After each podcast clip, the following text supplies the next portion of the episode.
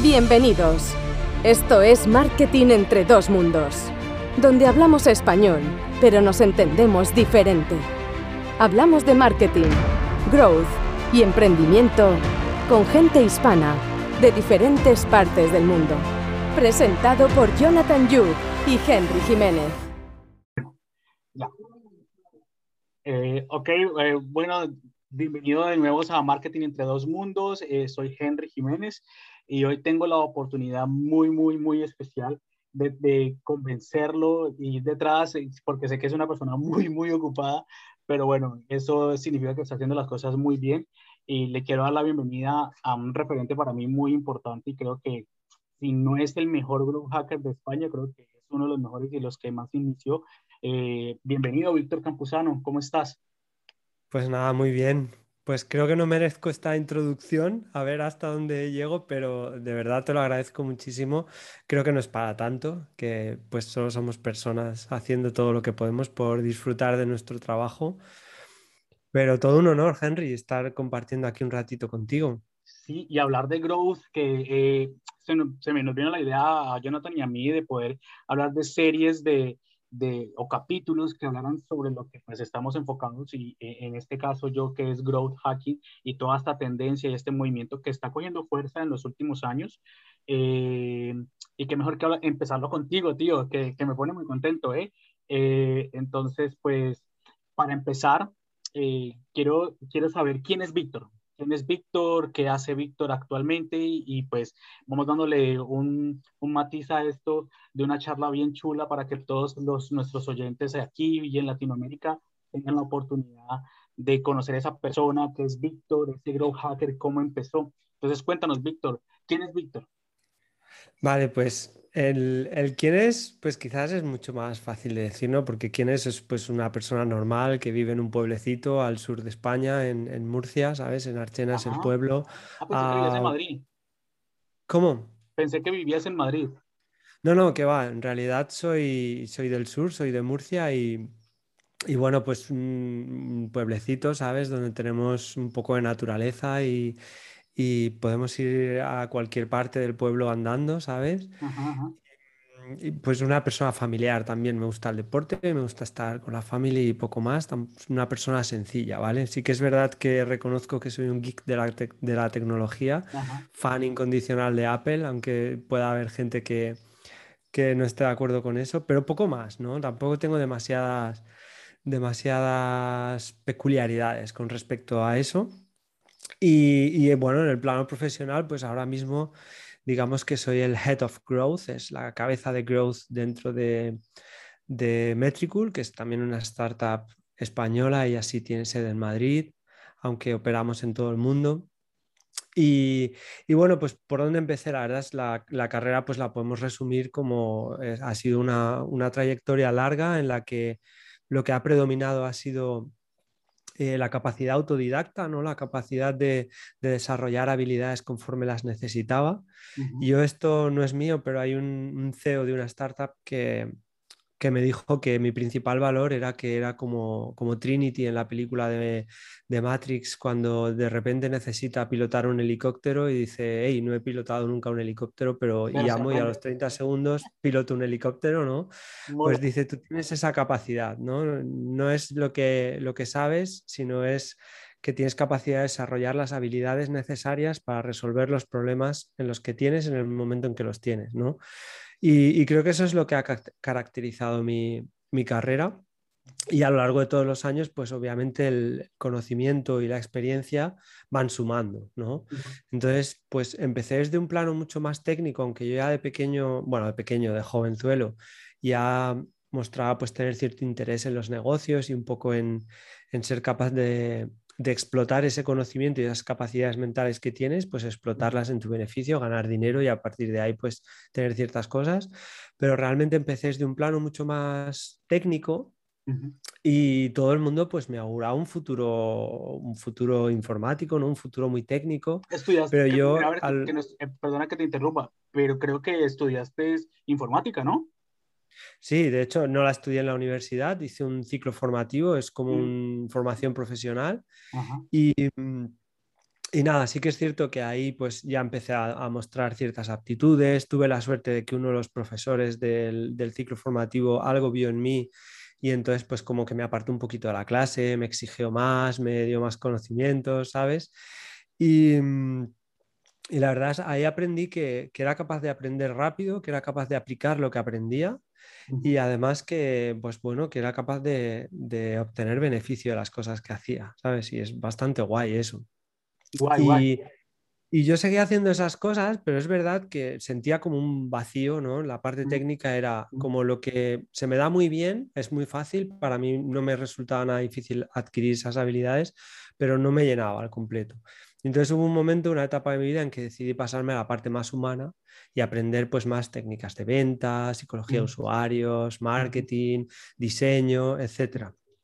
Y conforme iba completando estas dos cosas, pues fue cuando ya empezó a aparecer el concepto de growth, que como llegó aquí a España en los inicios era, hey, una persona que sabe de técnico y de, y de ventas. Y yo dije, ah, pues más o menos lo que estoy siendo yo.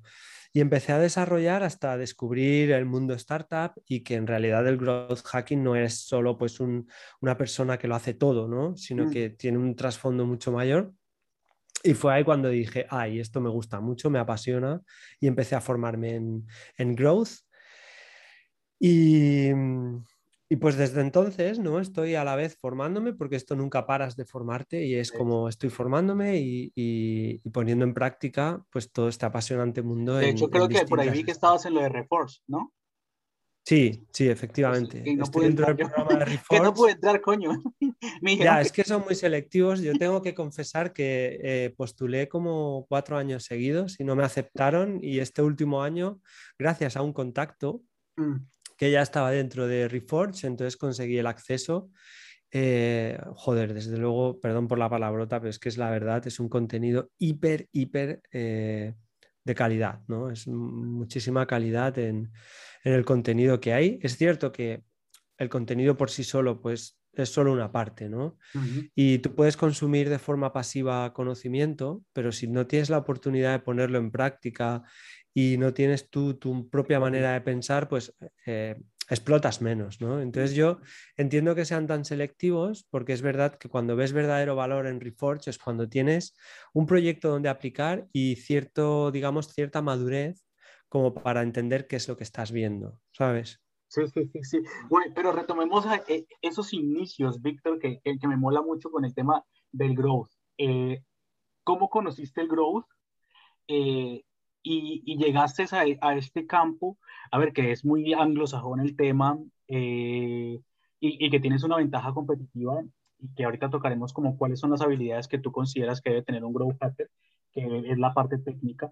Eh, ¿Cómo llegaste a esto? ¿Cómo llegaste al growth hacking? Eh, ¿Y quién fue el que te dio la primera oportunidad? Yo lo sé, a ver que me equivoco, pero pues puede ser que, pues fíjate, en realidad em, yo estaba mucho en el plano de marketing y hay un blogger que es Carlos Bravo, que fue fundador de Quondos en el, momento en el que yo empezaba a formarme sobre eso.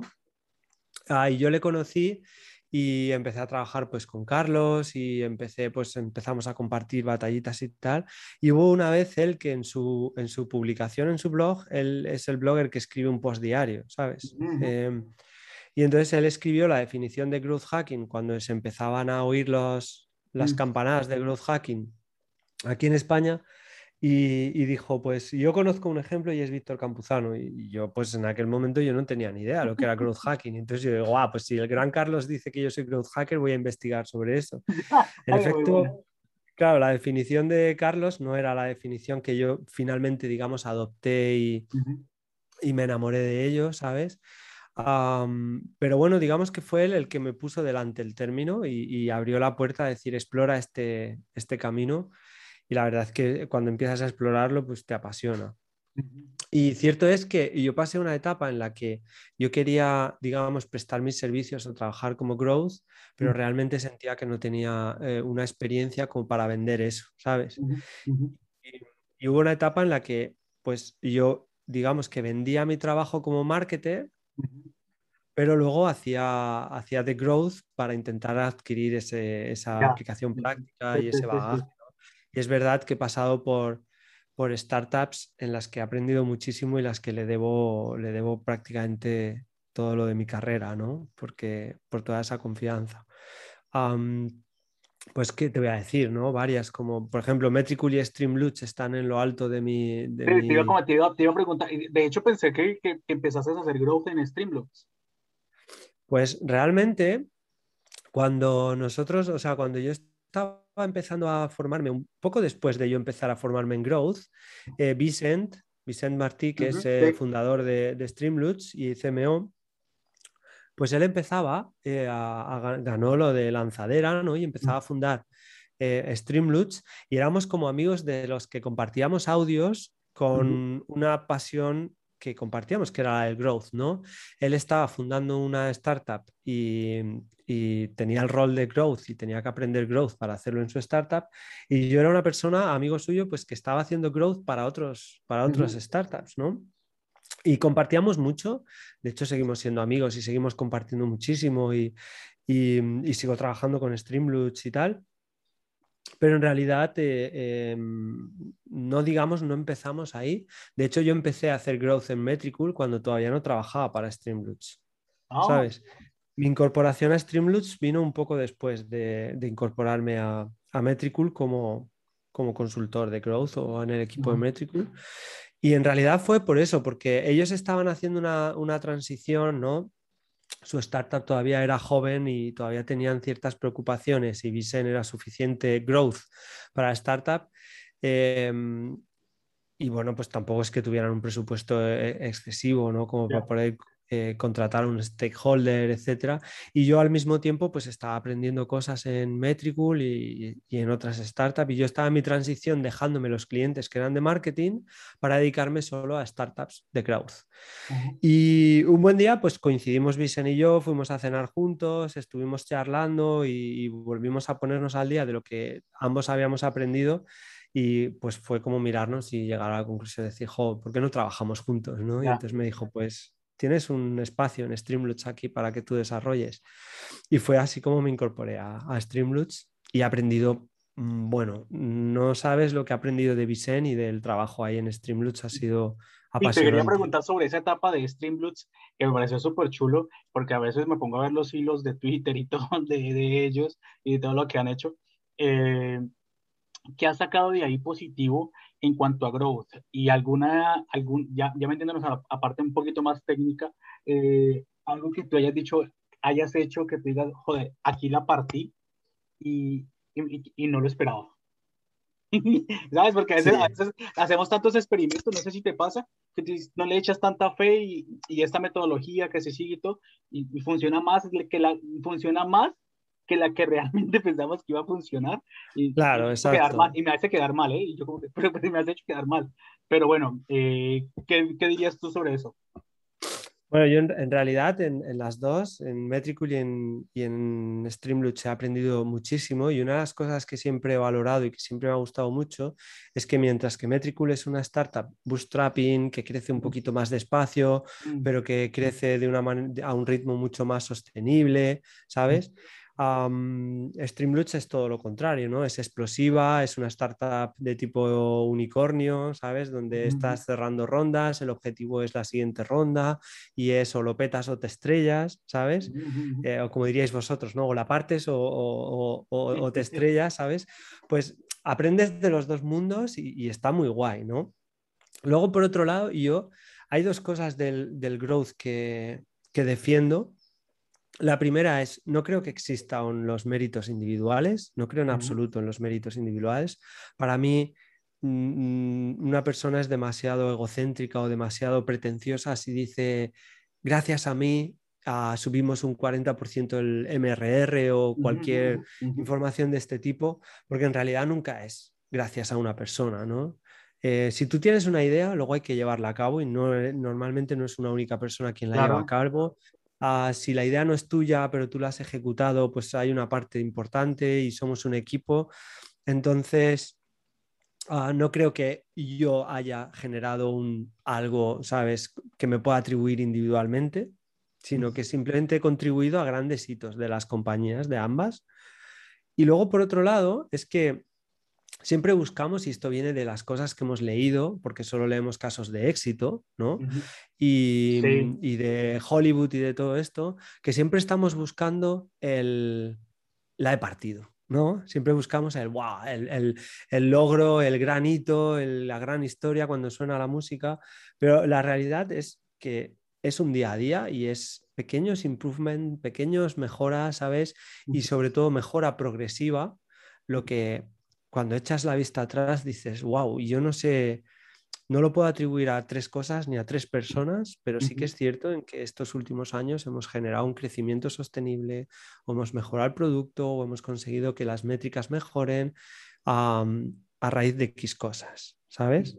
Entonces, nunca atribuyo a una única cosa. Es verdad que hay grandes reseñas, ¿no? Por ejemplo, en Streamloots, pues Em, cuando fuimos capaces de desarrollar ciertos scrapers que nos arrojaban información sobre cómo los streamers se relacionaban entre sí, de manera que nuestro equipo de ventas era capaz de saber previo a lanzar un, una original, ¿no? una colección original sobre un juego concreto, ya sabíamos quiénes eran los más influyentes en ese juego, a quiénes eran los streamers que podían traernos un efecto red mucho mayor, teníamos mapas de interacciones todo eso nació dentro del, departamento de Growth em, y es verdad que ha sido un arma brutal a la hora de, impulsar el crecimiento, no de una manera automatizada, pero sí que era como la poción mágica para el equipo de ventas, de manera que hacía que, que fueran capaces de una única persona pues enfrentarse a ejércitos de romanos, ¿sabes? Pues, pues, ese impacto, ¿no? Ah. Eh, también hemos hecho cosas reseñables, como la campaña de, Navidad que hicimos en 2018, que fue una, fue una campaña que nos inventamos en una reunión de Growth y realmente provocamos un, incremento de un 40% en, el, en, la facturación de ese mes, en la revenue, pero sobre todo provocamos una recurrencia en los viewers, en la compra, que tuvo impacto a lo largo de X meses, ¿no? Es decir, lo que, lo que conseguimos ese mes fue como un dedo en un agua que luego expandió las ondas y, todavía al cabo de X tiempo seguían viéndose alteraciones en las cohortes que habían, que habían participado ahí. Y aprendimos en Streamlabs ciertas cosas, ¿no? Como que éramos capaces de, mover el mercado, ¿sabes? Que es un marketplace, éramos capaces de, de, tocar ciertos botones para el agilizar o para acelerar el mercado. Ah, descubrimos que, efectivamente éramos capaces de, retener a, a, medio largo plazo con determinadas acciones al principio. aprendizajes chulos, ¿sabes? Y, luego desde el lado de Metricool, pues también, ¿no? Hemos hecho muchas cosas, onboarding de Metricool, hemos hecho, bueno, experimentos que han demostrado que cuando el product adoption se hace mucho más rápido en un, en un producto que es largoplacista, como yo digo, ¿no? Es un producto que al ser un B2B y el ser una herramienta que se supone que es, debería ser una herramienta diaria de las profesionales que son nuestro público objetivo, pues obviamente existe una relación entre lo capaz que eres de que las personas adopten el producto y lo conviertan en su herramienta de trabajo con eh, pues el, lifetime value, ¿no? Lo que puedes conseguir que esas personas pues se queden más tiempo y, y se queden ahí. Y luego, pues. Dime, dime. Dime, dime, dime, No, ya por último, si quieres, te cuento otra de Metricool, que fue cuando decidimos explorar a, abrir eh, vías de producto, ah, que es un, claro ejemplo del growth hacker explorador, y es ahí en ah. plan, como he encontrado una carencia para un nicho concreto, creo que este nicho es pequeño, es manejable, pero aún así tiene un alto impacto en, en el en el, en el revenue, ¿no? en, en, una parte muy baja del funnel, y, y, entonces lanzamos un experimento para conseguir hacer un cambio de aumento de plan, ¿no? para coger un segmento pequeño de usuarios que estaban pagando determinados, eh, determinado segmento, determinado plan, y decir, ok, yo no voy a adquirir nuevos usuarios, pero voy a hacer que estos usuarios paguen más gracias a esta funcionalidad que cubre una pequeña parte que no, no sabían que necesitaban. Y fue el caso de crear el conector de Data Studio, que el conector de Data Studio, sí, pues lo hicimos en una semana, o sea, en un fin de semana, y fue un experimento de growth que luego ha terminado siendo un parte importante del producto. Y entonces esto es, pues, pues eso, ¿no? Pues una persona o dos personas, un equipo pequeñito, como iniciativa de growth, mientras el grosso del ejército está eh, acampado en el valle, pues un pequeño equipo, ¿sabes? Sale a explorar, descubre un camino, explora ese camino y vuelve y dice, hey, he descubierto esto. Y entonces ese camino, digamos que se convierte en estrategia de todo el producto. Pues la verdad es que es un caso chulísimo de éxito de, esa faceta del growth, ¿no? que es la faceta de explorador. Me gusta, pero a, mí me gusta también hablar eh, mucho de lo, y, y, creo que tenemos la misma sintonía con el tema del ego y todo esto, porque realmente los que somos grow hacker en este sentido, lo que buscamos es que, y a mí me lo preguntan mucha gente, y es, ¿te crees, consideras bueno? Y yo le digo, depende de tu concepto de bueno, ¿sabes? Tu concepto de bueno puede ser pues que yo sea el mejor del mundo. y todavía no lo soy, ni siquiera. Claro. Primero porque no sé, pues soy el mejor, si fuera el mejor del mundo, para, para mi postureo no estoy ganando la pasta que quisiera tener. Pero eh, me gusta hablar de los fracasos. Entonces, eh, de esos fracasos, de todos esos experimentos, ¿hay alguno que tú recuerdes que digas, joder, la he cagado, literal?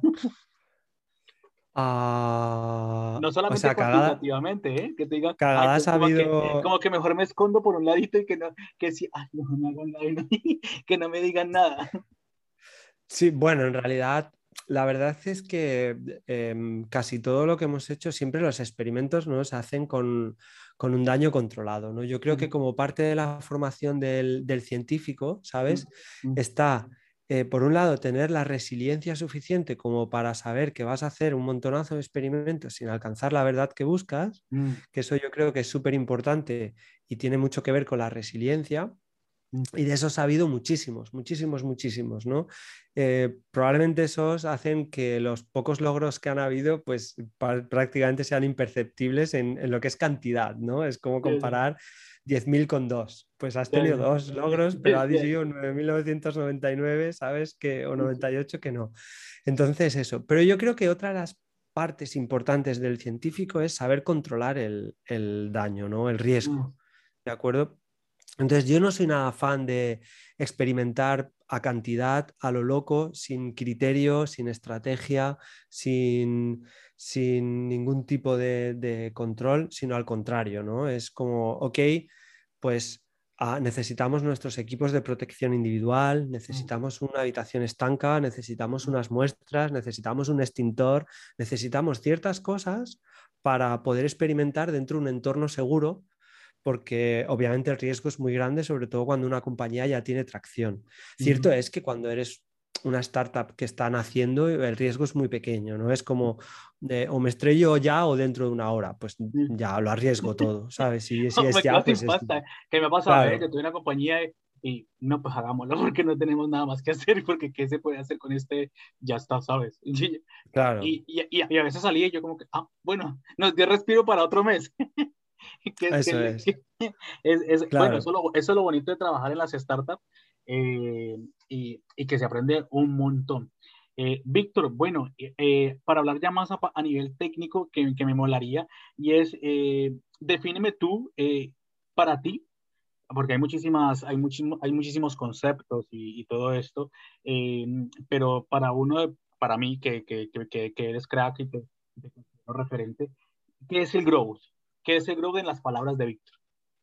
¿Y qué debe tener una persona para ser growth hacker?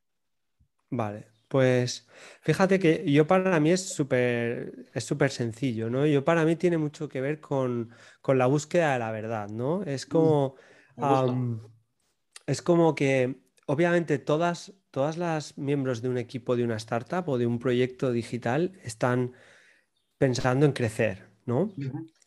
Queremos crecer. Un marketer quiere más usuarios, más exposición de marca, más visitas en la web, eh, más registros de usuarios, etcétera, ¿no? Em, digamos, un financiero quiere más euros en la cuenta, más activos de la compañía, etcétera. Entonces, todo el mundo quiere más, más dentro de un equipo, de una startup. Ah, y cada uno aplica los conocimientos con la base eh, con la base de conocimientos que trae, ¿no? Con la carrera que ha estudiado o con la experiencia que tiene o con el área que tiene, en, eh, el, área de actuación o el área de responsabilidad que tiene. El growth hacker es aquel que asume que sobre el crecimiento de ese proyecto no existen verdades absolutas, que es verdad que tú puedes aplicar cosas que traes de antes y muchas de ellas funcionarán y muchas de ellas no, pero nos movemos en un ecosistema que es hiperlíquido, que cambia muy rápido y entonces asumimos esa como la principal verdad. Nos obsesionamos con el crecimiento, pero sobre todo con buscar la manera de conseguir que ese crecimiento sea sostenible, escalable, etc. Entonces, en la búsqueda de la verdad, cuando, cuando tú asumes que todo lo que sabes es nada, pues en realidad enfocas tus actuaciones y tu, manera de trabajar a diario en, esa búsqueda de la verdad, ¿no? Y entonces todo esto es, ok, no sé nada, pues necesito experimentar. Experimentar en un área, en un área digamos, como más controlada, pero también cuando experimentamos, pues partimos de una hipótesis, ¿no? Y esa hipótesis viene de, de la experiencia previa, mm. ¿entiendes? No, mm no podemos estar lanzando hipótesis cuando no conocemos nada, con lo cual ahí impacta bastante o, tiene bastante importancia cuántos conocimientos tienes, en cuántas áreas, sabes cuál es tu visión, tu campo de visión, tu transversalidad, etcétera. Pero por mucho que sabes, no aplicas las cosas sin cuestionarlas, sino que todo lo contrario. Tratas de demostrar si siguen funcionando, si no, si es verdad, y ahondas en el conocimiento, experimentando, fallando, aprendiendo, volviendo a experimentar y todo eso. Entonces, para mí eso es el growth, ¿no? Es una obsesión por encontrar, pues eso, ¿no? Por, impulsar el crecimiento desde entender cómo funciona en, el ecosistema líquido en el que nos movemos. ¿De acuerdo? ¿Y qué habilidades debe tener un, un growth hacker que tú digas? Eh, este, esta, esta persona puede ser grow hacker o, o, o, sabes, porque hay unos que se, se, enfocan en SEO, hay otros que se enfocan en SEO, no les merito mucho la, o hay que tener un poco de todo. ¿Cómo lo ves tú? ¿O, ves una carrera porque es maratón? es que, hmm, es que es complicado. Eso es, es que para mí existe una gran diferencia entre el que provoca crecimiento, ¿sabes? Y el que hackea el crecimiento.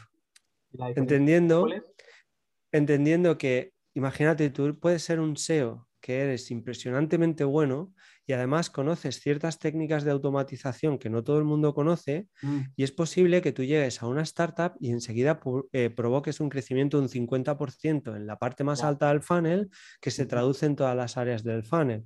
Y a mí eso me parece admirable, ¿sabes? Yo a tus pies me rendiría y te diría, Henry, enhorabuena por lo que has hecho, pero creo que no eres un growth hacker aunque has provocado un crecimiento importante, tu día a día estará enfocado en el SEO, que es tu área de control.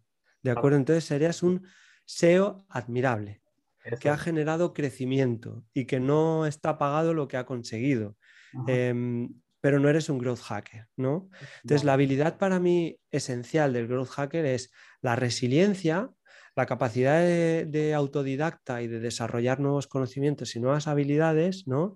Y la, la avidez o la búsqueda de la verdad, ¿no? Esa curiosidad innata de ¿y por qué? Cuestionarlo todo, em, tratar de buscar el porqué de las cosas, profundizar en, la razón. Pero ¿no? a veces que, frustra.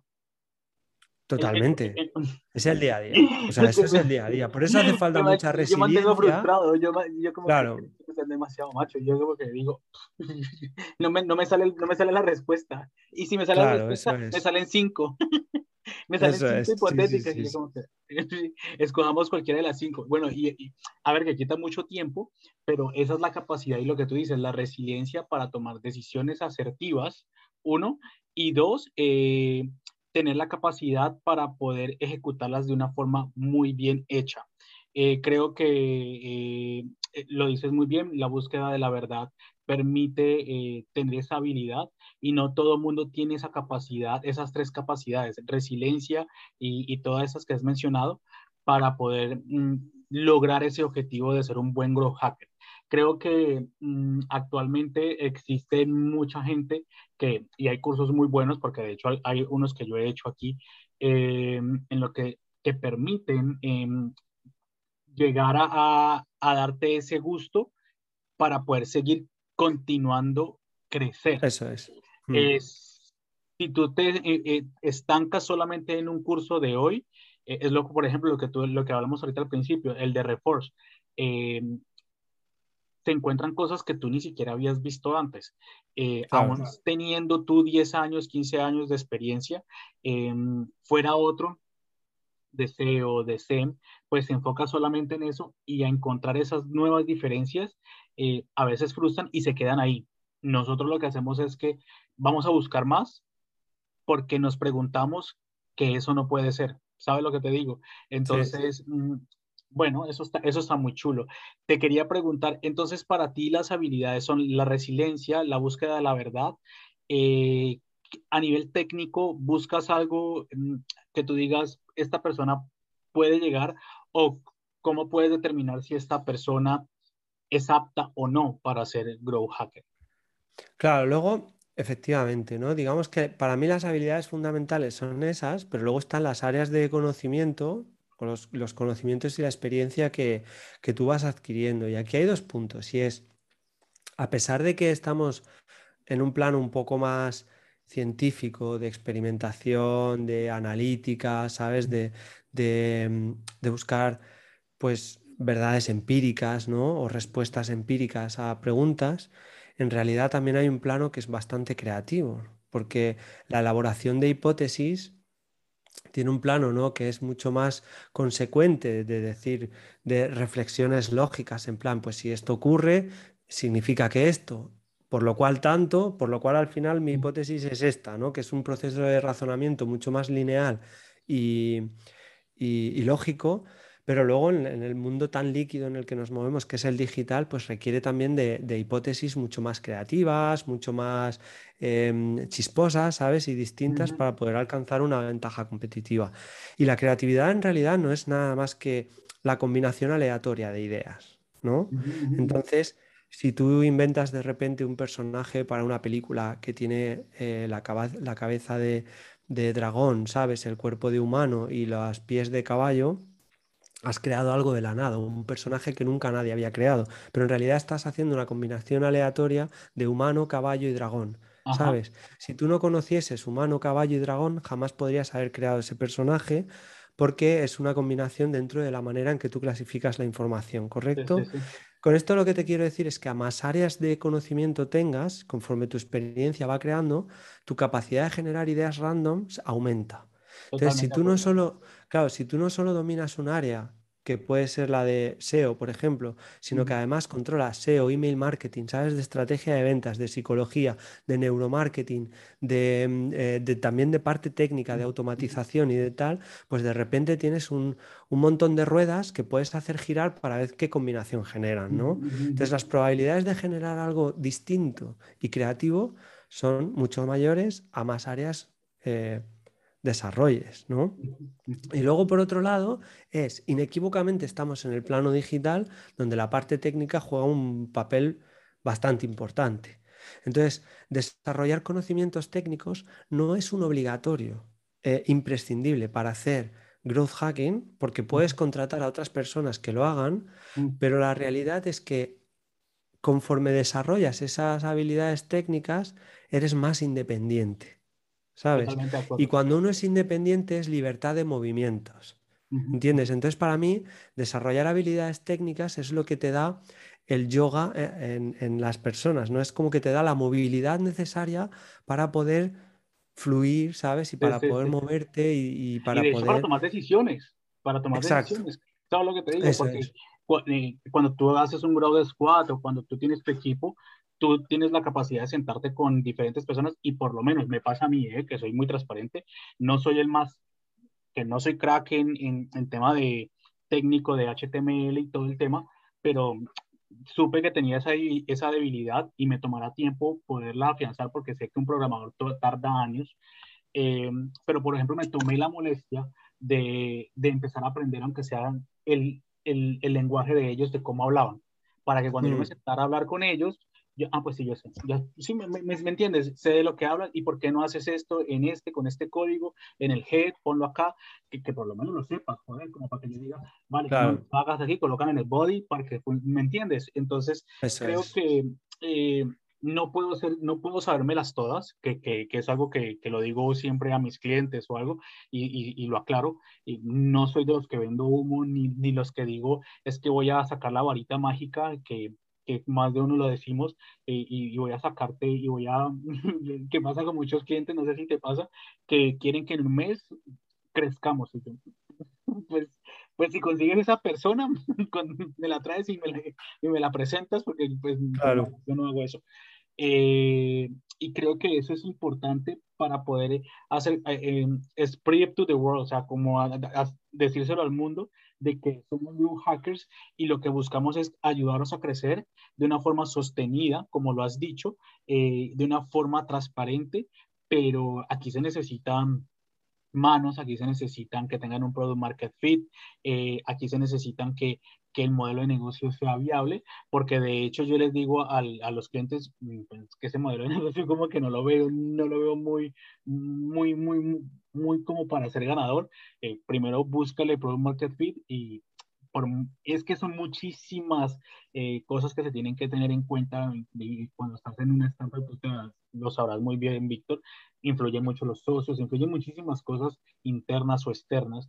Em, pero bueno, yo quería preguntarte esta, esta pregunta que, que, que, que, la puedo tener la respuesta yo, pero hay muchos marketingianos que se molestan mucho con el grow hacking. A veces nos odian un poquito, porque, porque en, en, muchas cosas que he estudiado y en muchas cosas que también he, entendido y trato de, empatizar con ellos, porque pues también hago marketing y todo, y, tú también, eh, se dice que los, el, marketing digital solamente se enfoca en la parte del top, lo que es la adquisición y, y, el awareness, y el resto se olvida un poco.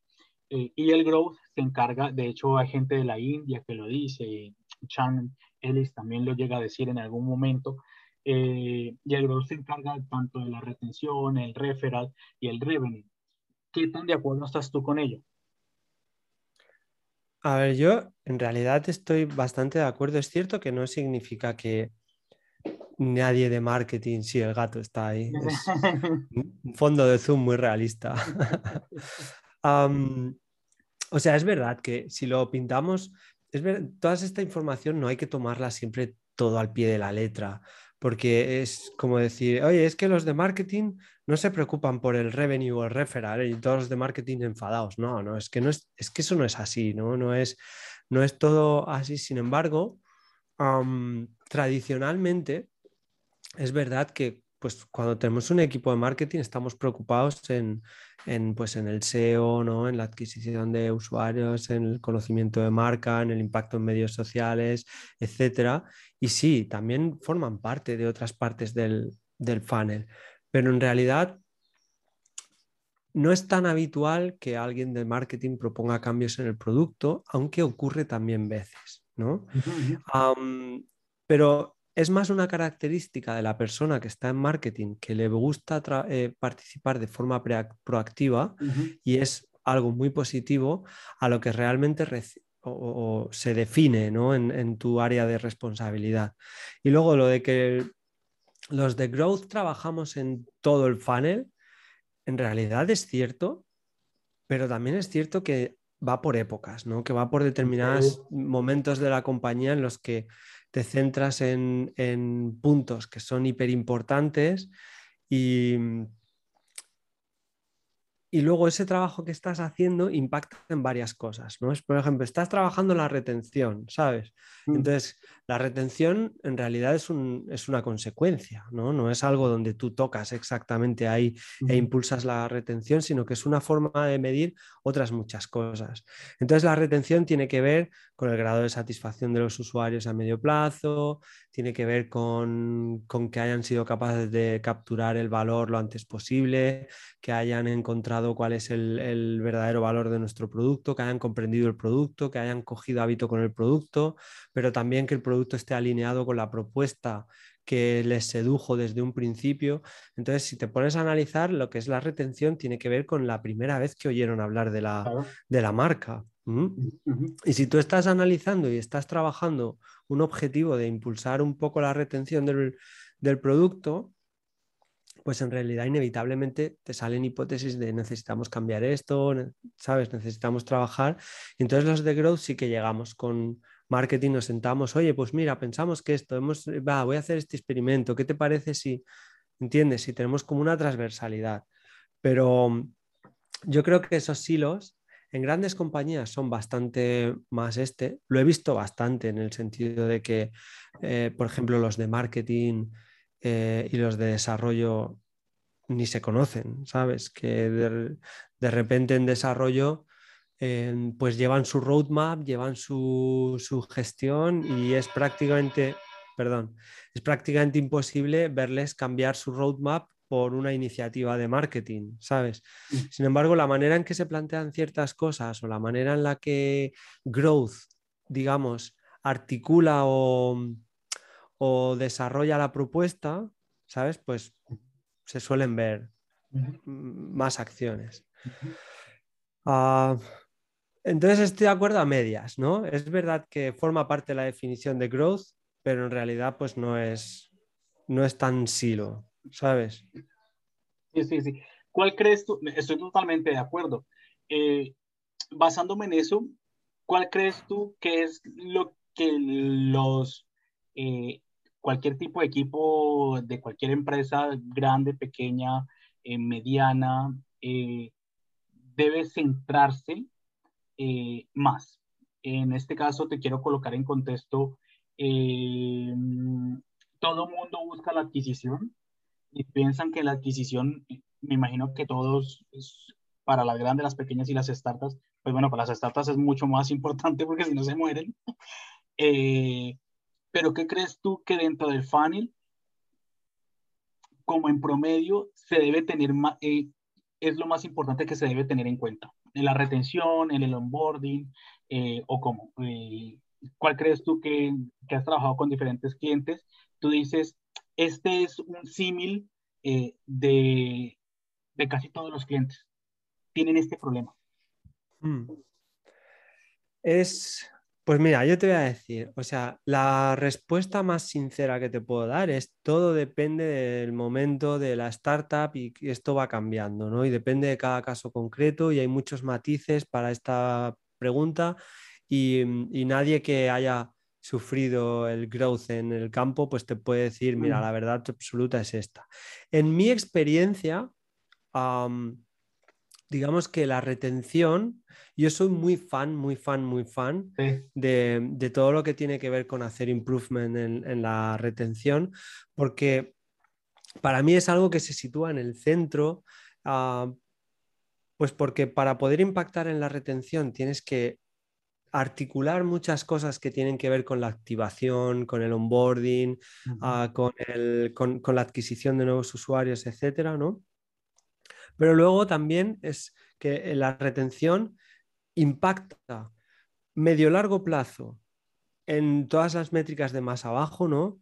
Eh, todo lo que consigues en la retención, por norma general, genera mucho más, eh, o sea, un incremento en el revenue, un incremento en el referral, un incremento en la, en la activación, ¿no? Y entonces provoca efecto de bola de nieve, etc. Ah, luego también la retención, pues si tú mejoras la retención, eh, generas mucho más recursos que puedes reinvertir en la parte más alta del funnel. Y luego tiene otros puntos más la, la retención y es el hecho de que si tu producto es retenir, o sea, si estás en un escenario en el que hay ingreso recurrente, en el que ves de potenciar la retención, ¿no? etcétera, pues ten en cuenta que la retención genera activo, ¿no? Es decir, imagínate que yo soy el mayor crack de la adquisición y consigo adquirir 100 clientes nuevos todos los meses al mejor precio posible. ¿De acuerdo? Pues entonces yo hoy consigo 100 y al siguiente otros 100 y al siguiente otros 100 y al siguiente otros 100 y parece que es un que he estabilizado a la empresa, ¿no? Pero en el momento en que a mí me ocurra algo, mi adquisición bajará a cero, ¿sabes? En el momento en que mi poder de adquisición baja a cero, yo he perdido todo, ¿sabes? Sin embargo, si soy capaz de retener a los usuarios y además puedo adquirir 100, pues hoy tengo 100, al mes siguiente tengo 100 del mes anterior más los 100 nuevos y al siguiente los 200 de los meses anteriores más los 100 que he adquirido. Si la retención está aplanada, la curva de retención, da igual que esté al 30% o al 10%, pero si la curva es plana, al final lo que implica es que al cabo de 12 meses has generado, digamos, una atracción que es muy difícil de o es muy lenta de reducir. Y si en ese momento tú dejas de poner dinero en adquisición, tu startup puede seguir ingresando con lo que viene de los otros. Entonces es algo que es bastante, exacto, es, es muy agradecido. Entonces yo soy muy fan de la retención, pero con esto no quiero decir ponte a trabajar la retención sin criterio absoluto, sin analizar y sin pensar, porque cada momento y cada startup es un mundo, ¿sabes? Quería preguntarte, y, esta pregunta me la hizo un, colega, y era, eh, ¿qué es más fácil, hacer growth en B2C o en B2B? es distinto. Esa me quedé callada. es distinto, ¿vale? Ah, y yo la verdad, la mayor parte de los de los experiencia que tengo es B2B mm. y, y, es bastante complejo Solo que en realidad, si tú entiendes el growth como un, como un efecto viral, en plan de explotas y haces un crecimiento hiperexponencial como, como que si un vídeo se te haga viral, pues yo creo que es más sencillo hacerlo en B2C porque es, mm, la masa es mucho más grande y las normas son distintas, ¿no? Sin embargo, lo que es el crecimiento en la parte de revenue, ¿sabes? Y un crecimiento sostenible y más, y más estabilizado, creo que es más sencillo en un B2B, ¿entiendes?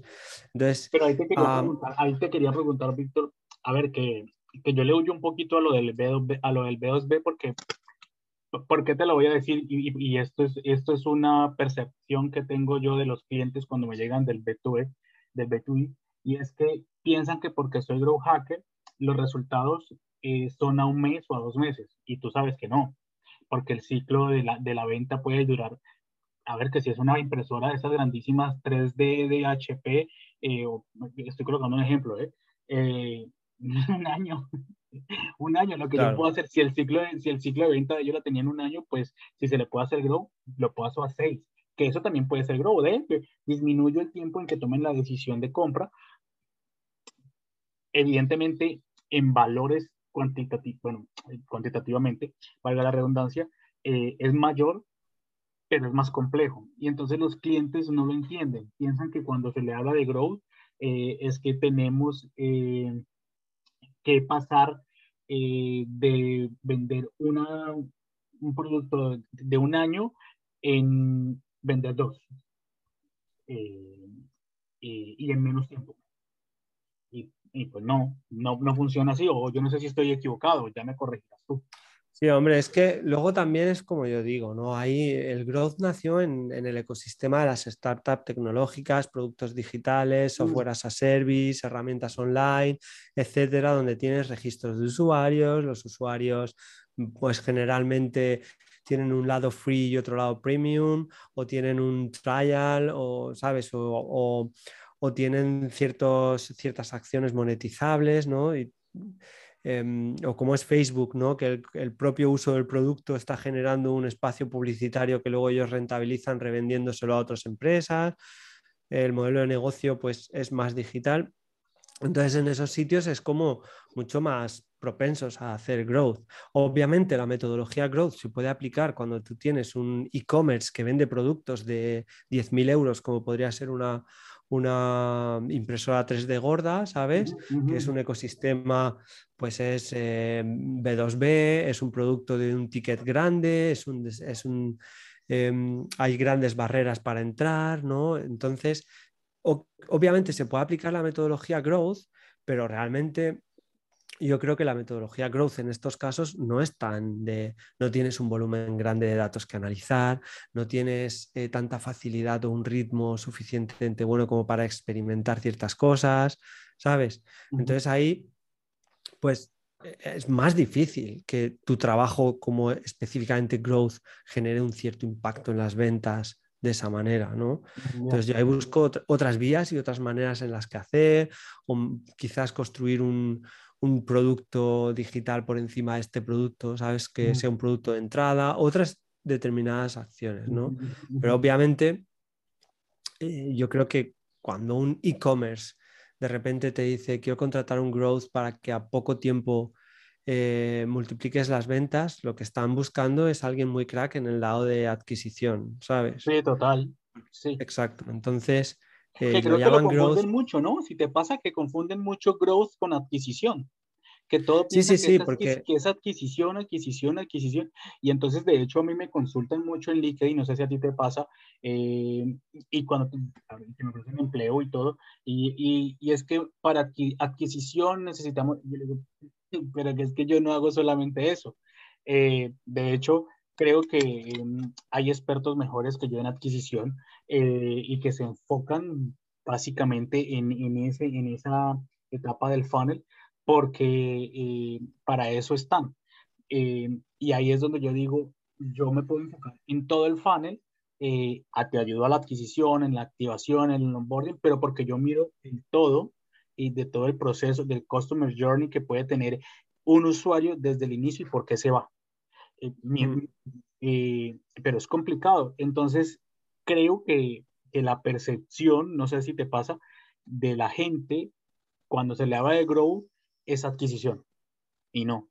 Sí, es que, claro, es que es una golosina, ¿no? El hecho de que una persona tenga una idea creativa y eso genere un efecto viral, ¿sabes? Que de repente haga que todo el mundo eh, te esté trayendo nuevos clientes y que cada nuevo cliente que tú consigues traiga otros tres o cuatro más y eso no haga más que crecer y se te vaya a las manos y todo esto, ah, pues la verdad es que es un, un, sueño, ¿no? Es una golosina y todo el mundo querría esto. ¿entiendes? Pero yo para mí, si de repente contratas a una persona que tiene una idea creativa, monta un vídeo de YouTube que es impresionantemente bueno, se forma ese, ese vídeo viral y a partir de ahí empiezas a crecer como loco, está muy guay, ha impactado en el crecimiento, pero no es la esencia que yo entiendo del growth, ¿vale?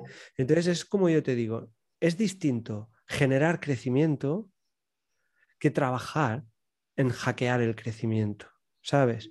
Entonces, no es sexy cuando una persona te dice, em, he conseguido estabilizar el coste de adquisición de clientes con el lifetime value a este valor, he conseguido demostrar que después de estos tres meses de maduración de clientes, todo cliente que llega aquí, sabes, genera tanto beneficio y he diseñado un bucle que al beneficio del tercer mes lo reinvertimos en adquisición, de manera que cada cada tres, cuatro meses, los clientes que seamos capaces de retener durante tres, cuatro meses generan nuevos clientes porque, lo, porque hemos ya, digamos, amortizado todo lo que nos costó ganarlo y tenemos suficientes recursos como para reinvertirlos y esto solo puede crecer. No es nada sexy porque al final dices, bueno, pues mm, llevas dos años trabajando y has diseñado un sistema donde reinviertes dinero para seguir adquiriendo clientes de una forma lineal no es tan sexy como, ¡guau! ¿Sabes? Ya está. He puesto una frase al pie de los emails, como hicieron a Hotmail, ¿sabes? De mensaje enviado por Hotmail. Em, eh, y no hace nada más que llover usuarios. Pues no es tan sexy como eso, pero es, es growth, ¿sabes? Es, llevamos dos años experimentando, hemos hackeado el conocimiento. Es que cuenta la historia del proceso. para que llegaran a ese, creo que fue una persona de, de, de producto, de tecnología, que dijo, haz esto, y, y ellos habían hecho 500 experimentos antes de llegar a esto. Eh, y eso es lo que no entiende la gente, porque la gente piensa, y, y, ese es otro punto que quiero tocar contigo, que eh, uno que piensa que Growth solamente es crecimiento en, en, en, valores y todo esto, pero que también piensa que es gratis. Ah, no. ¿Qué va? ¿Qué va? ¿Qué va? ¿Qué va? No, no es, no es... Y, y, y, a, y, a, y a costo bajo. Y yo difiero mucho de ese tema, no sé si tú, porque es que de hecho hay que darnos valor en cuanto a eso. Si tú quieres un buen grow hacker, eh, primero no te va a costar eh, mil euros, dos mil euros, sino que yo creo que es una persona que tiene, que fue lo que tú dijiste, tiene conocimiento de diferentes áreas y a eso hay que darle valor, ¿vale? Uno. Y dos, eh, es una persona que te va a ayudar al crecimiento no solamente desde la parte del tofu, sino que también eh, dentro de un tema de retención en el MOFU o, o, también en la parte del revenue y va a poder hacer algo viral y algo constante, como dices, de la bola de nieve. Entonces, ya por eso,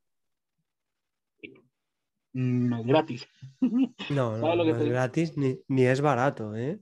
Mm, ni es barato. O sea, me vuelvo a decir, es como te digo, eh, hay que leer entre líneas, ¿no? Fíjate, es posible que tú llevas 30 años trabajando o 20 años trabajando en productos digitales, has desarrollado un montón de conocimientos, tienes mucha experiencia y de repente una, una empresa que factura a 10 millones de euros, ¿sabes? Te contrata, llegas tú y descubres que hay una cosa que están haciendo muy mal, ¿sabes? Mm. Que imagínate, pues que en el email marketing eh, no están aplicando el ABC de las normas básicas del, del email marketing. Total, que de repente tú llegas ahí y dices tú, oh, hay que hacer A, B y C, que no estáis haciendo. Entonces de repente implementas A, B y C y pasas, haces un 1% de incremento y pasas de 10 millones de euros a 10 millones 100 mil euros, ¿no? Es decir, de repente has hecho así, pling, y has generado 100.000 euros de incremento de ingresos, ¿no? Cuando tus honorarios han sido 3.000 euros, pues entonces tú eres barato, eres rápido, ¿entiendes? Y el growth hacking es gratis. Pero, ¿sabes? Pero en realidad eh, eh, ha sido un golpe de suerte, ¿no? Entonces eso no puede seguir siendo sostenible a lo largo del tiempo. Entonces cuando tú acabas esas cosas, pues ya entramos en otro juego. Entonces, sí que creo que el growth hacking bien implementado se paga a sí mismo a medio largo plazo, tú terminas generando beneficios activos y crecimiento en la empresa que tiene un impacto en los ingresos que compensa lo que has estado haciendo. Entonces, en la mayoría de los casos que yo he visto, por no decir en todos, una buena implementación del growth se paga a sí mismo. Mm. Pero después de que tú hayas confiado y hayas puesto dinero, recursos y personas al servicio de, del growth, ¿entiendes? Entonces creo que porque de hecho, Víctor, allí, por ejemplo, estoy totalmente de acuerdo contigo, eh, y para aquellos eh, clientes, posibles clientes que, que, tengamos y que nos estén escuchando, que, que lo sepan que, que, que esto es de tiempo, eh, esto es, no es barato, pero los resultados que van a tener van a ser potencialmente muy buenos como si no lo utilizaran. ¿A qué voy con esto? a que, a que hay que darse valor, hay que, hay que poder crear cosas que eh, la gente vea sean viables para su crecimiento, pero también que esos clientes que nos escuchan no digan en un mes o dos meses, porque, porque no va a pasar. O sea, no, o sea, yo en dos meses, claro, no. pues, a ver que yo, a ver, a menos de que un, una, un e-commerce no utilice Instagram, pues yo le digo, mete Instagram. Claro, exactamente. Yo creo. mete Instagram y yo estoy segurísimo que se, te, que, se te aumenta en un momentico, en un mes o dos meses. Eso es. Pero, pero aquellas empresas grandes, eh, porque hay empresas de hecho muy grandes y, y este es un, un caso de, de que, que, estuve viendo, por ejemplo, Burger King y por ejemplo otras, apenas ahorita están iniciando con el tema de los referrals. Apenas. Ahorita, y son empresas muy grandes y que realmente se han dado cuenta que hacer campañas de referral funciona muy bien para aumentar su ticket medio, para conseguir más usuarios, para generar más empatía con sus clientes eh, y todo esto. Y ellos apenas se están dando cuenta y están eh, invirtiendo en esto.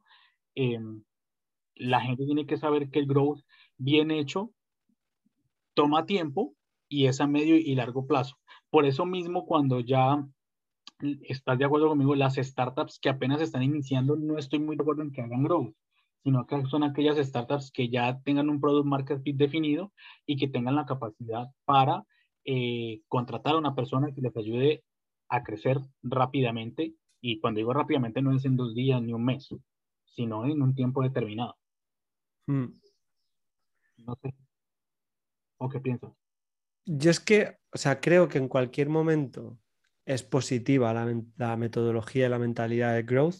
Un claro ejemplo es Streamloots, que Vicen, desde que eran cuatro, ya empezó a transmitir esa, pasión y esa metodología y esa mentalidad de growth y lo ha ido contagiando a todos los de la compañía, desde uno hasta otro y hasta otra. Sabes, yo creo que es positivo, pero luego también pues hay escenarios en los que pues es mucho más agradecido contratar a un consultor, ¿no? O contratar a un, a, una, a un miembro del equipo ¿no? que se dedique a esa parte o dedicar ciertos recursos constantes, pues obviamente hay momentos y escenarios en los que se es más propenso o no, ¿sabes? Entonces es verdad que no es algo que es mm, mágico y que, y que, se puede aplicar en todos los casos y en todos los momentos y siempre em, es una historia de amor o de, fantasía, ¿sabes? Pues no, hay momentos en los que sí, momentos en los que no y, hay que ver los escenarios. ¿Mm? Totalmente de acuerdo. Óyeme, Víctor, para, para ir terminando, quiero hacerte unas pequeñas preguntas así muy random, eh, que yo le llamo eh, la ronda de fuego, y es, eh, y, empiezo con esta, ¿qué consejos le darías a aquellas personas que quieren ser grow hacker? Pues que desarrollen la resiliencia y que... Y que aguanten la frustración. Exacto, y que aprendan mucho, ¿no? Que desarrollen sobre todo el interés por, por llegar a la, la curiosidad. Para mí es súper importante. ¿Cómo? ¿Por dónde crees que deberían empezar? Oh, yo creo que yo, pues por algún sitio, ¿no? Pero realmente algo de las principales habilidades, pues no, yo creo que la parte por tu de blog, la... por tu blog. Por tu blog se puede empezar. Sí, efectivamente. Ahí pueden... No, pero tampoco tengo demasiado contenido, no es un itinerario ahí muy bueno de, de dónde empezar a formarse. Hay otros cursos de formación que igual como punto de partida pueden estar más guay. Pero yo, pues mira, pues por ejemplo, la parte analítica es algo que es obligatorio, ¿no? Yo creo que desarrollar la, la capacidad no solo de ver e implementar los datos, sino también de entenderlos y sacar información útil de ellos es bastante importante.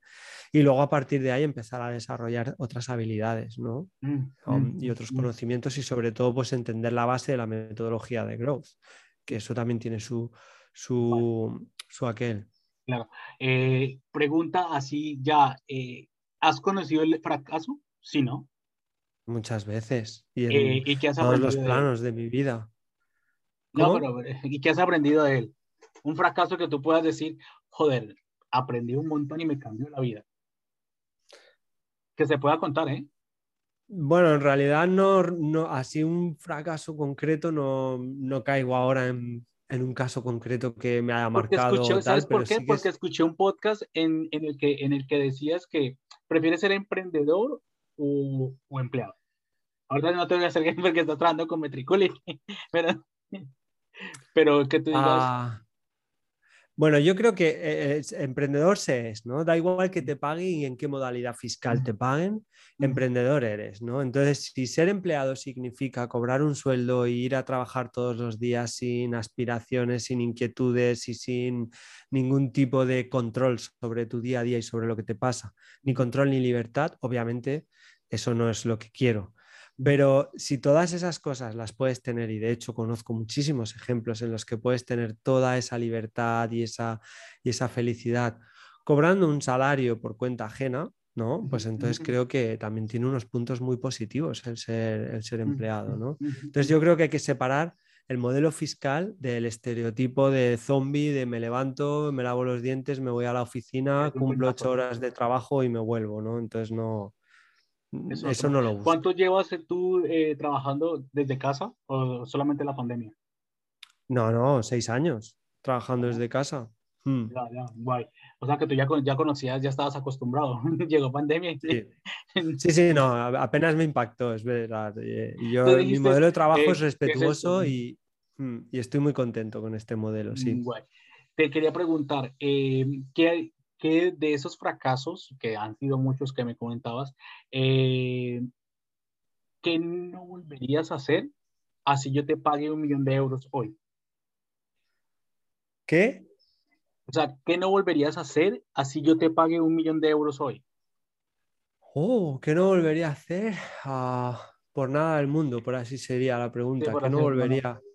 Uf, ¿Qué no volvería a hacer? Pues yo creo que lo que, lo que no volvería a hacer es dejar que mis miedos me, frenen, ¿no? Y, centrar todo mi día a día en el beneficio inmediato y no pensar a, como no construir despacito, ¿sabes? Sino que buscar y, que me controle la necesidad de, de, la gloria inmediata, ¿no? Eso es una de las lecciones que he aprendido. Está muy guay el alivio, pero el alivio alivia y no cura. Ah, me gusta, me gusta, me gusta, me gusta. Eh, vale, ¿Qué, posibilidades tú ves? Eh, ¿Cómo ves el crecimiento del growth en España? Bueno, yo creo que es una iniciativa que está llegando tarde a, España, pero está creciendo mucho y cada vez hay más demanda de growth hackers, cada vez hay más oferta de growth hackers, cada vez hay más startups en España y en Latinoamérica, ¿no? y, yo creo que es algo que, qué bueno que, está creciendo y que se va viendo bastante proyección. Y, creo que es un, momento muy bonito para ser growth hacker ahora mismo, sí. ¿Crees que tienes hay muchas oportunidades, no? Sí, sí, sí, ahora mismo, ahora mismo a nada que hagas, no que te lo pongas en LinkedIn, que ya es algo, pero a nada que consigas eh, cierta reputación en el ecosistema de startups, ah, ya te digo, o sea, yo no acepto desde hace mucho tiempo, no acepto más clientes. Em, y es lo que te digo, a nada que hagas un poquito de, las cosas bien y haya dos o tres CEOs que están muy contentos contigo, pues lo que normalmente ocurrirá es que esos CEOs no querrán compartirte con nadie más y, que, que intentarán pues coger más horas tuyas hasta, hasta pues si pueden quedarse para ti, o sea, para ellos solos. Sí, sí. Óyeme, ahorita al principio cuando empezamos a hablar, eh, me gustó mucho y no sé si tienes algún tips para la gente y especialmente también para mí, eh, para aprender más rápido? Uh, para aprender más rápido. Es buena, es buena pregunta, ¿no? Porque yo fíjate, yo no soy nada fan de los itinerarios y, y, tampoco es que me preocupe demasiado el aprender rápido, sino el de verdad aprender, pues como te digo, ¿no? Que, que lo que aprendas cale dentro, se quede bien guardadito, ¿sabes? Sea bastante útil y todo lo que haces después multiplique. Entonces, al cabo de X tiempo has conseguido desarrollar esa capacidad que te hace aprender rápido porque estás sumando todos los conocimientos anteriores, ¿no? Entonces, para mí eso es el suma y sigue es lo que te hace crecer mucho más rápido, ¿sabes? no tengo muchas técnicas. especial? O sea, ¿alguna táctica en especial? No, en realidad yo nunca aplico tácticas en, plan a ah, lectura rápida, ¿sabes? O verme los vídeos en 2T. Em, sí que te daría un tip y es oxigena el cerebro. ¿eh? Tengo muchos conocidos que eh, trabajan ocho horas, luego salen a hacer deporte con podcast de, de, aprender y están saturando su cerebro con información todo el rato y tienen la sensación de que van más rápidos porque están consumiendo más rápido, pero realmente no están asentando los conocimientos. Yo prefiero que vayas más lento em, porque eso aumenta el rendimiento de aprendizaje. Guay. ¿Algún blog, alguien que tú sigas para que nuestros eh, eh, oyentes nos digan, em, puedan seguirlos también, donde puedan aprender de growth? Aparte de ti, ¿no? Pues eh, sí, en realidad yo ahora mismo no estoy compartiendo demasiado contenido. Tengo bastantes planes de hacer cositas, de compartir mi, día a día de growth que ya iré anunciando. Has sido profesor, ¿no? También, ¿no? Sí, bueno, enseño en masters, pero aparte de eso, pues tengo planes de, de, hacer una membresía. Bueno, pues no voy a decir más nada sobre eso porque es un, bueno, un proyecto que igual no sale hasta 2022, ¿sabes? Tengo otras prioridades ahora mismo pero es verdad que pues seguir a gente de Growth, sobre todo seguir a Vicen y ver lo que están haciendo en Streamloots, que comparten muchísima información, también lo que hacemos en Metricool. Em, la gente de Product Hackers, la verdad es que se lo están currando muy bien y, son amores de personas y son referentes. De hecho, creo que ahora han abierto la plataforma de, de Growth Hackers Go. Em, en la que puedes pertenecer a la comunidad de forma gratuita. Entonces creo que son buenos puntos para empezar a moverse en el ecosistema de growth. Y a nivel internacional, Víctor, que tú digas, aparte de Reforce y toda esa gente, bueno, eh, Chan Ellis y toda esa gente, algún otro que tú digas, este hace algo, por ejemplo, ¿sabes a quién sigo?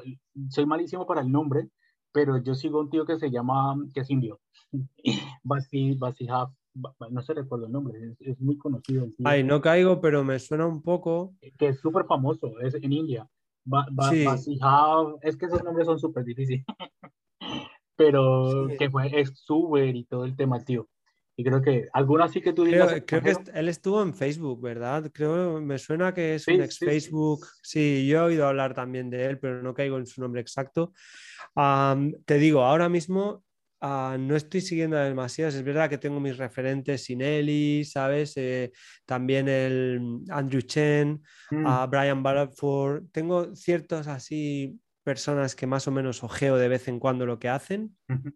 Eh, pero en realidad yo ahora mismo no, estoy en un modo consumidor de contenido. Sino que estoy en un modo mucho más de bajo demanda, ¿sabes? De tengo estos retos en esta startup, tengo que conseguirlos, ahora estoy trabajando esto y entonces busco la información, busco referentes, las pongo en prácticas y esa es la manera en la que estoy consumiendo el... el fanático, fanático de Goku. ¿De? De Goku. De Goku, sí, sí, sí, sí, ahí le tenemos ahí. Um, ah, yo le digo Goku y es Goku. Sí, bueno, es que ya entiendo que en cada país lo pronuncian de, de una manera, ¿no? Y luego tenemos el Kai, el, el Ki o el, la energía. ¿cómo dicen ¿no? ustedes? El Kai. No, aquí decíamos el Kai al principio y luego es el Ki, ¿no? Claro. la gentidama existe, me acuerdo de la gentidama. E, esto es para la gente joven, nosotros somos súper jóvenes, eso, eso fue hace apenas hace cinco años, no nos digamos que somos viejos, ¿eh? pero... No, pero como han retomado con, con, Dragon Ball Super, pues han creado una nueva generación de fanáticos de eso y yo estoy encantado con esto. Pues nada, yo soy muy fan de Goku, pero por una razón, y es porque Goku siempre compite consigo mismo, ¿no? Y disfruta ah, del proceso de aprendizaje y de crecimiento mientras que Vegeta siempre está, o Vegeta, según se diga, siempre está compitiendo con los demás y aspira a ser mejor que los demás, Goku aspira a ser mejor que él ayer. ¿Entiendes? Y entonces eso me parece que es una enseñanza que, que se debe convertir en mantra. Me, me, me, mola, me mola. Sí, ahí te, ahí te, lo veo para cuando nos vean, vean el video. Ahí está dándole, ahí está dándole el ki, eh, la gentidama. Aquí dicen la gentidama, la gente, ¿cómo se llama? En Latinoamérica dicen la gentidama acá. Ah, pues sí, aquí era el... que supuestamente todo el mundo le da energía. Ah, pues, pues no, yo ya no recuerdo. Yo creo que aquí es la, la fuerza vital, la llamaban aquí en ah, España. ¿Ah, sí, la fuerza vital. En Latinoamérica era la gente y dama. Sí. ¿Por qué no me Y luego el, el Kamehameha aquí en España era onda vital. Oh, ¿Qué dices? ¿En serio? Onda vital. Sí, sí, sí. y entonces ¿cómo decía, Goku pues, el poder? Onda vital. Cogía así y decía onda vi, así con sus pausas, ¿sabes? Y al final el ah, tal lo hacía como en tal y la danza. bueno, pues esto ya es demasiado friki, pero. Sí, sí, pero, no lo sabía, no lo sabía. Yo pensé que. Yo no sigo diciendo Kame, Kame, algo así, una cosa así. Claro, es que cuando te lo has visto en juegos o en, o en japonés o todo eso, dices, ah, pues es así, pero aquí en España lo tradujeron y todo. A onda vital. Onda Vital, bueno, muy bueno. Víctor, un placer haber hablado contigo, tío, haber conocido un poco más de ti como persona, como Grow Hacker, hablamos de todo. Eh, espero hayas pasado un buen rato, nos conocimos, eh, que espero que sigamos en contacto, cualquier cosa. Pues sí. Eh, bienvenido cualquier cosa que necesites de mi parte por acá en Madrid y yo sé que cualquier cosa que tenga alguna duda te escribiré. muchísimas gracias por esta oportunidad que pases buena semana. Pues sí, Henry, ha sido un placer, me lo he pasado muy bien. Gracias por, por haber, pues no sé, compartido este rato y darme la oportunidad de, de conocerte. Y lo dicho, seguimos en contacto, ha sido un verdadero placer. Vale, te cuidas. Un abrazo. Chao.